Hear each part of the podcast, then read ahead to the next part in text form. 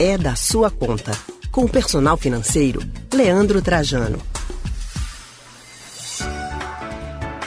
É, vamos falar agora de dinheiro, né? Porque com a pandemia do novo coronavírus e fechamento provisório de algumas empresas, são muitos os trabalhadores que estão com dificuldade de dar conta de todos os boletos do mês.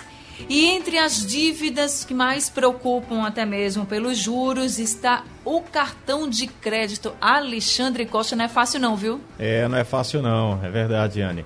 Então, para tirar todas essas dúvidas, a gente traz é, as informações aqui no Rádio Livre, né, Anne Barreto? Isso mesmo, a gente vai conversar com o personal financeiro, Leandro Trajano, para dar as explicações para a gente.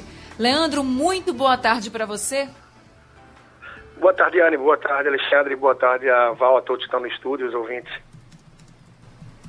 Agora, Leandro, começa falando para a gente se nesse momento em que a gente vive, que as pessoas estão com muitas dívidas, gastaram no cartão de crédito até porque ninguém imaginava né, uma pandemia como essa e que tudo iria parar. O planeta parou, de fato.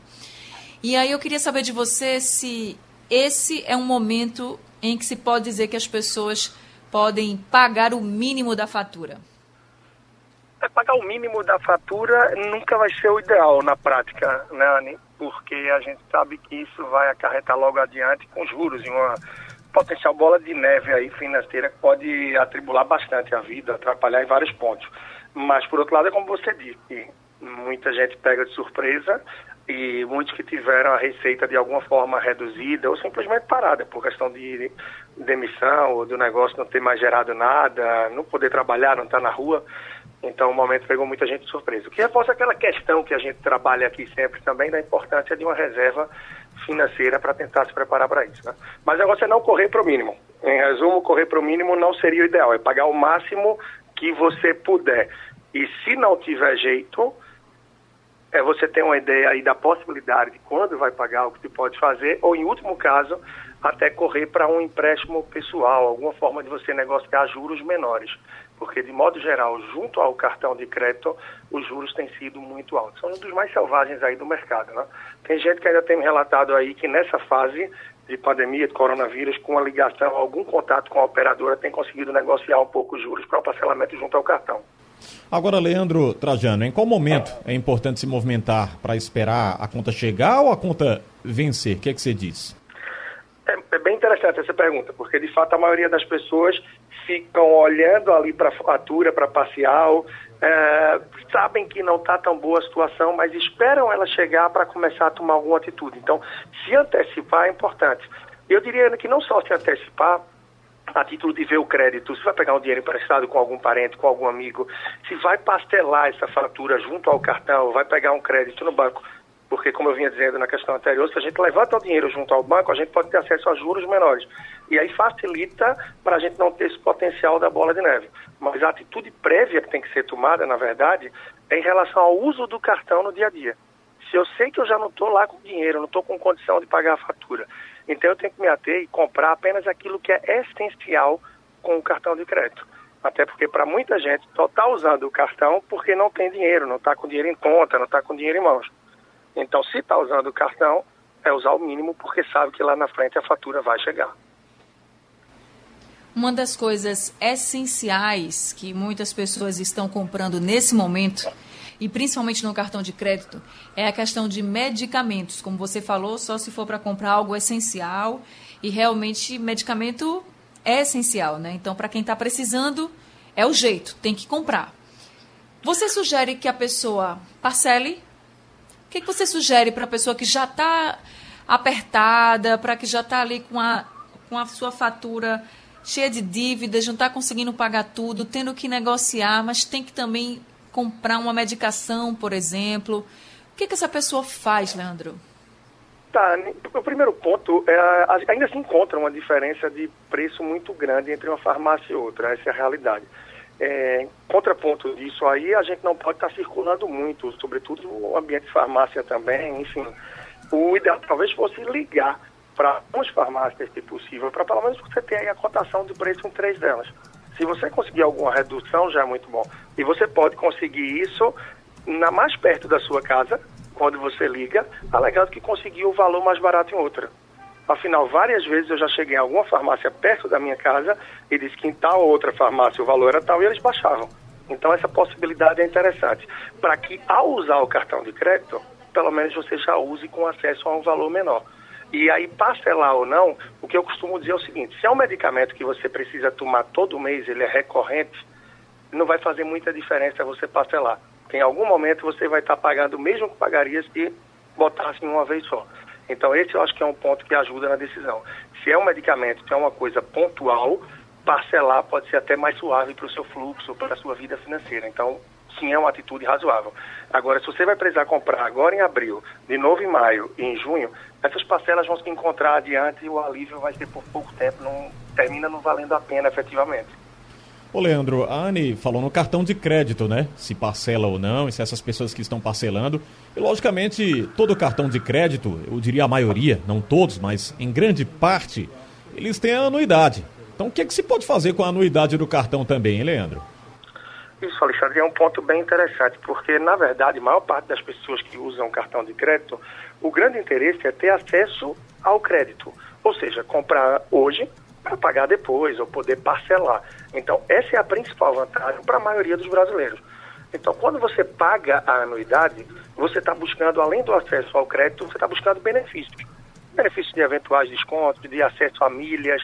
Só que muita gente não faz a gestão disso, não tem o um foco nisso e termina pagar uma anuidade por pagar a anuidade de uma forma desnecessária. Então, se você não está preocupado com milha de cartão de crédito, se você não está preocupado com bonificação, você quer simplesmente ter o acesso a esse crédito para aliviar um pouco seus pagamentos, esquece a anuidade, liga, renegocia, zera, procura um cartão que não tenha anuidade. E hoje tem muitas, mas muitas ofertas. A gente tem dezenas de ofertas de cartões de crédito que não cobra anuidade.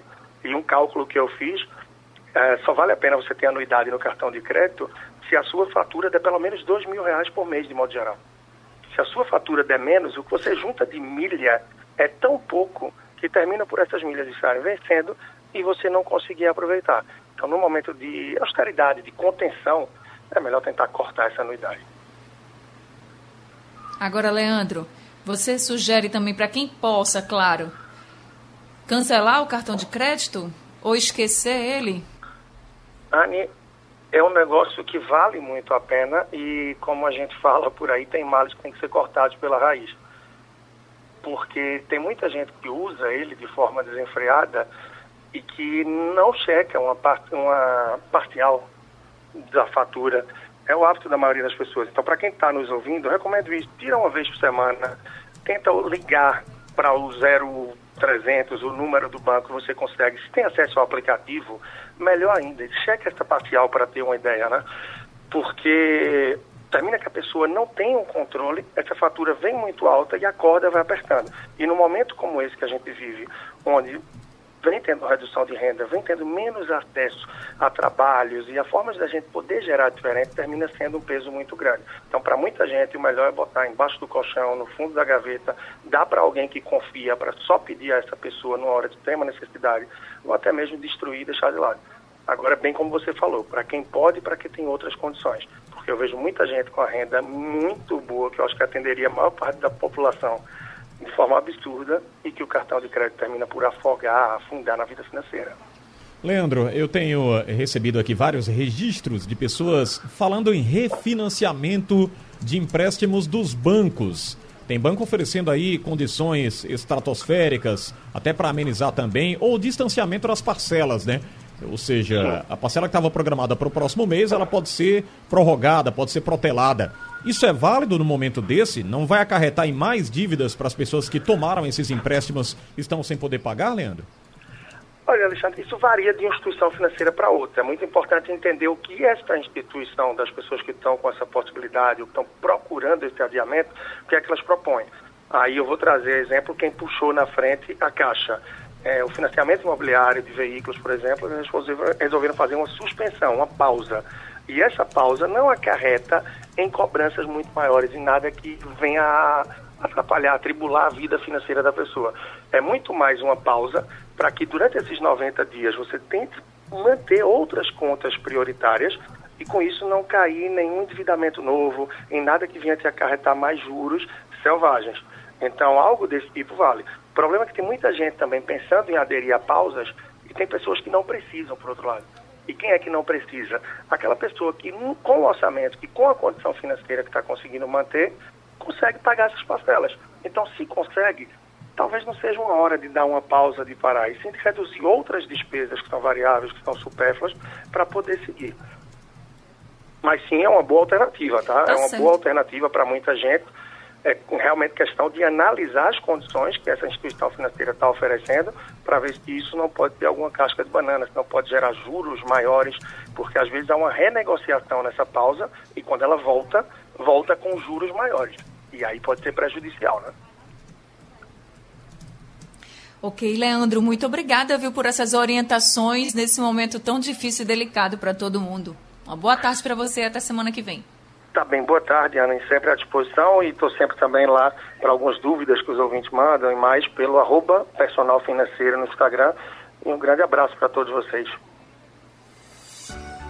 Valeu, Leandro. A gente acabou de conversar com o personal financeiro Leandro Trajano.